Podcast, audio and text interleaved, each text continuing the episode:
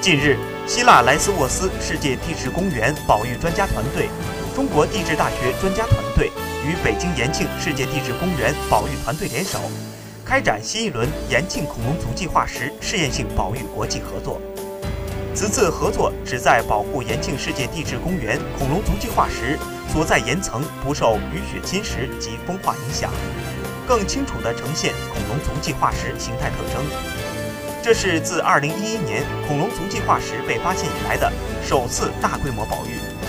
通过保育，部分此前不确定的大脚印得以确认。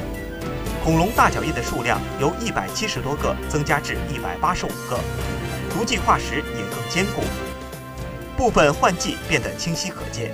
据悉，北京延庆世界地质公园内的恐龙足迹化石形成于约1.5亿年前，具有重要的科学意义和研究价值。